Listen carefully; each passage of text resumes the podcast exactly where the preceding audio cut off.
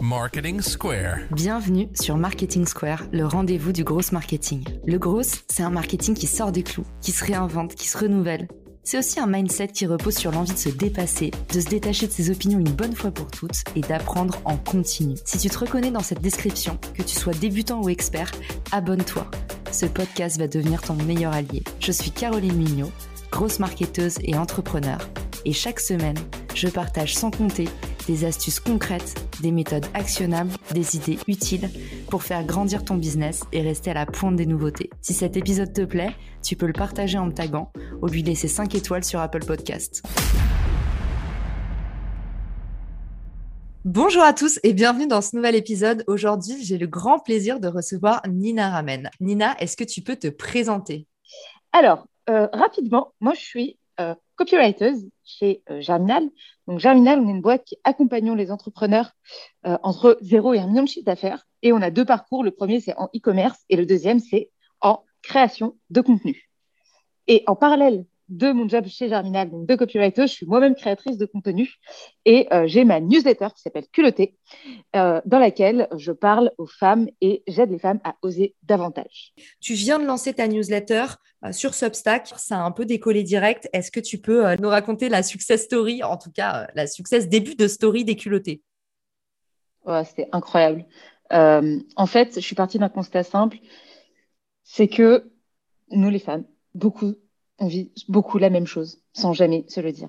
Euh, quand je dis la même chose, c'est-à-dire on est beaucoup entouré de tabous, de choses euh, qui soi-disant ne se disent pas, qu'il faut garder pour soi. Euh, notamment, il y a une stat qui m'a marqué, c'est qu'un tiers des femmes ont déjà avorté une fois dans leur vie. Et euh, quand tu ne l'as pas fait, euh, tu ne t'en rends pas compte. Et le jour, moi ça a été mon cas, j'ai avorté dans ma vie. Et euh, le jour où je l'ai fait, j'en ai parlé autour de moi et j'ai été impressionnée de voir le nombre de personnes qui l'avaient fait aussi et qui n'en avaient jamais parlé. Et une fois que j'ai dit ça, c'est un peu comme si j'avais ouvert des vannes. Je me suis retrouvée avec des gens qui m'en parlaient énormément. Qui En fait, c'est comme si elles ne demandaient que ça, mais c'est juste le tabou qui mm. défreinait à euh, libérer la parole autour de ce sujet-là. Donc là, j'ai pris le cas de l'avortement, mais il y a aussi beaucoup de choses. Il y a euh, le fait de euh, perdre sa grossesse, enfin les fausses couches. Ça, c'est notamment euh, bah, aussi ce qui m'est arrivé. Bon, je, je, parle un peu de ma vie là, mais c'est pour montrer en fait à quel point moi, je suis partie d'un constat de, de mon quotidien qui m'a énormément marqué. Et je pense que ça vient du fait qu'on ne nous enseigne pas non plus à dire les choses. Je me souviens quand on était petite et qu'on avait nos règles, on se passait des tampons, genre dans nos manches, pour pas que les autres euh, dans la cour de récré voient qu'on avait nos règles. En fait, il y avait vraiment ce truc-là où il fallait pas dire. Ouais. Et quand on t'enseigne, on t'enseigne à te cacher, on t'enseigne à ne pas dire des choses de ton intimité qui t'arrivent quand même tous les mois, hein, pour euh, les règles, bah, naturellement, ça impacte les autres domaines de ta vie. Et notamment, les femmes, ben, dans le monde de l'entreprise, la parole est monopolisée à 70% par les hommes. Donc, c'est une étude qui a été faite. Euh, le temps de parole est majoritairement monopolisé par des hommes. Plein de raisons, mais c'est un constat. Et donc, j'en suis venue euh, à la conclusion que, en fait, euh, si les femmes ne prenaient pas assez la parole, c'est probablement qu'elles n'osaient pas assez le faire et que c'est pas si facile que ça, c'est pas si naturel que ça pour nous. Euh, on, a on se met des barrières et euh, c'est comme ça que j'ai lancé Culotté. C'est sur ce constat-là, en me disant, OK, vas-y, on va euh, prendre la parole et on va oser plus. Alors, ça passe par plusieurs choses. Ça passe par le fait de raconter son histoire. Parce qu'en en fait, quand on se dit, quand on voit que d'autres personnes vivent, son, vivent la même histoire, on se dit, bah, en fait, je suis pas aussi unique, j'ai pas avoir honte, etc., etc. Donc, on partage, donc on se décomplexe. La deuxième chose, c'est de l'inspiration. Donc, de voir des gens qui font des choses, ça nous donne envie de les faire aussi. Et la troisième chose, c'est des astuces et des techniques qui sont concrètes. Par exemple, euh, qu'est-ce que tu réponds à un mec qui te dit euh, Ah, euh, as une promotion, tu es passé sur le bureau voilà. comment, tu, comment tu fais de l'autodéfense en fait par rapport à ça? Donc, ça, c'est ma newsletter, c'est ce constat-là, c'est mon combat depuis quand même pas mal de temps, mais d'autant plus, et je me suis dit qu'il allait en faire quelque chose. Et donc, je l'ai lancé sur LinkedIn, j'ai fait un post LinkedIn en partageant mon histoire et mon constat. Et là, j'ai eu bah, 900 inscrits, ça fait en une semaine. Donc, en une semaine, j'ai eu 900 inscrits, ce qui est pas énorme. Ouais. Surtout voilà. sur un sujet niche, encore une fois. Hein, c'est ça, c'est que tu aurais mis communiquer sur LinkedIn, tu aurais fait 10 000. Mais là, on est quand même sur un sujet niche et un sujet tu en plus. Donc, euh... Un sujet niche, un sujet tabou, mais en même temps, un sujet qui concerne la moitié de la population. Donc, bon. Oui, mais les euh, femmes. Et puis, en fait, à la limite. Euh, et en fait, à la limite, tu vois, mon, mon sujet, c'était pas tant de toucher beaucoup de gens. Mon sujet, c'était juste de parler. Enfin, en fait, je le faisais plus parce que ça me tenait, ça me tient toujours à cœur. Et en fait, à la limite, ça intéresse que 1000 personnes. Enfin, même si c'était 100 personnes. Au début, je pensais avoir 50 personnes, en fait, quand j'ai lancé. Donc, je pensais avoir 50 personnes. Je me dis, vas-y, 50 personnes, au moins, ce sera, ce sera cool. Et, euh, et en fait, c'est faire avancer. Juste faire avancer. Moi, si j'ai 50 personnes, je suis déjà très heureuse. Si j'en ai plus, c'est déjà super. Voilà. Donc, aujourd'hui, j'en suis là. J'en suis à la création de cette communauté. Sincèrement, euh, je n'ai absolument aucune idée euh, de ce que je vais en faire derrière. Je pense qu'une communauté, ça se construit et peut probablement derrière, s'il y a un produit, bah, le produit, on le construira ensemble. Je sais que euh, si un jour on se dit, bah, on, a envie de, créer euh, quelque chose qui nous plaît, et ben on le fera euh, tout ensemble et j'essaierai de le faire de manière impliquée avec celles qui me lisent. Donc voilà, ça c'est c'est mon projet, s'appelle culotté et et derrière, ben je le fais beaucoup parce que bah c'est un sujet qui me tient à cœur et, sincèrement, bah ça me il y a des gens qui vont au resto le week-end et qui vont au cinéma. Euh, moi, j'ai des newsletters. Voilà.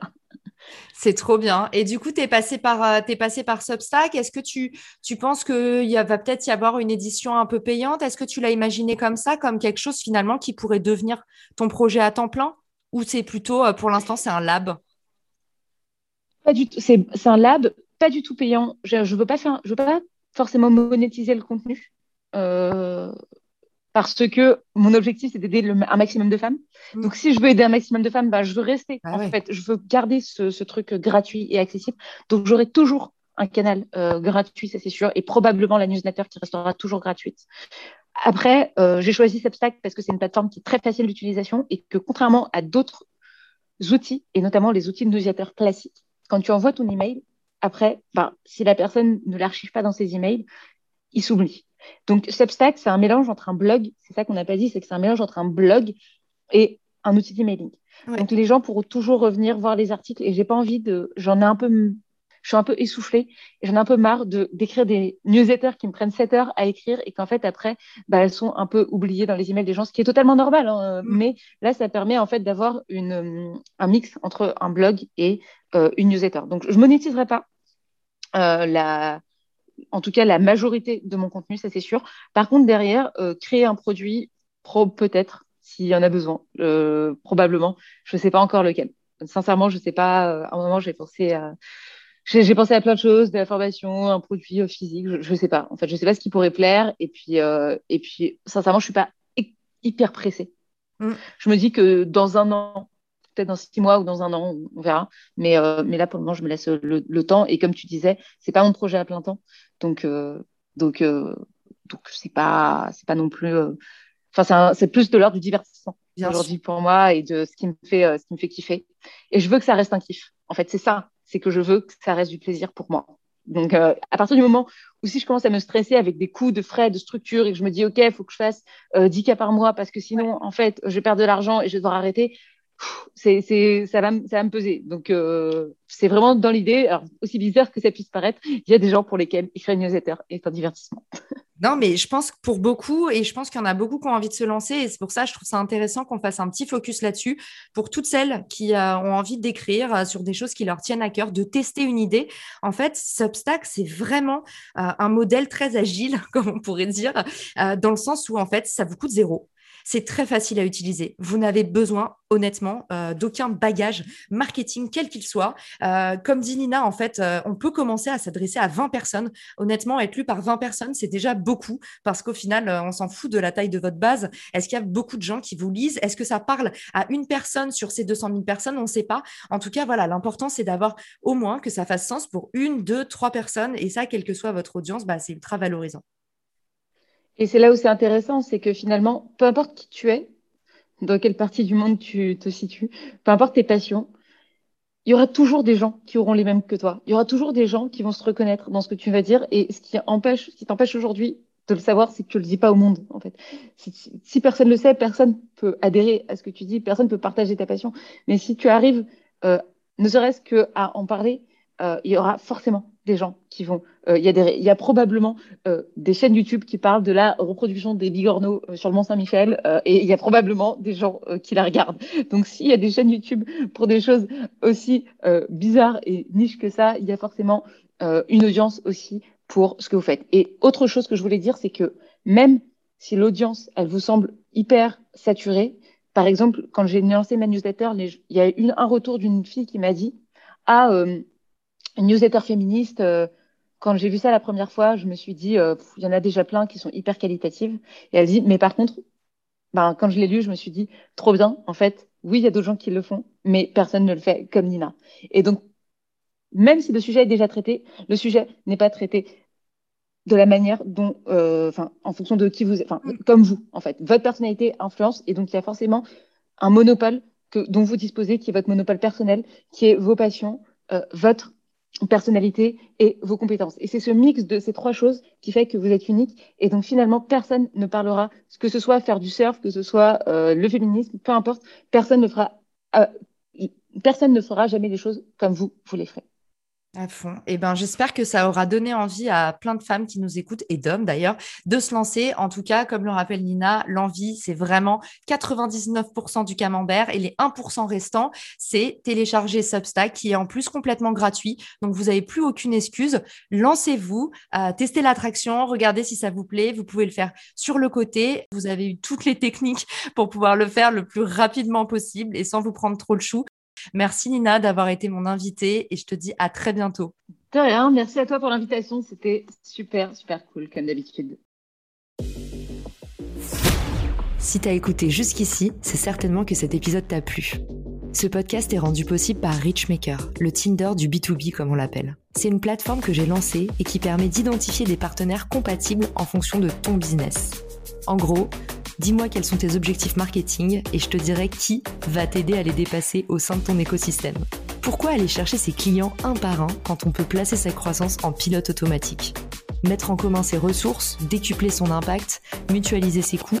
Après 10 ans à travailler en marketing entre New York et Paris, je me suis rendu compte que la pub était devenue un réflexe tristement automatique. Pourquoi est-ce qu'on baserait notre croissance sur des modèles qui nous placent en compétition les uns contre les autres?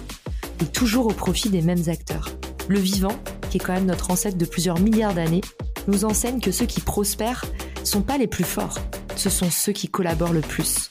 Et si c'était pareil dans le business? Pour découvrir l'immense pouvoir du co-marketing, j'offre des contenus que tu trouveras nulle part ailleurs sur richmaker.com, onglet Académie. Plus d'excuses, passe à l'action et à très vite sur Marketing Square, le podcast du gros marketing. Marketing Square.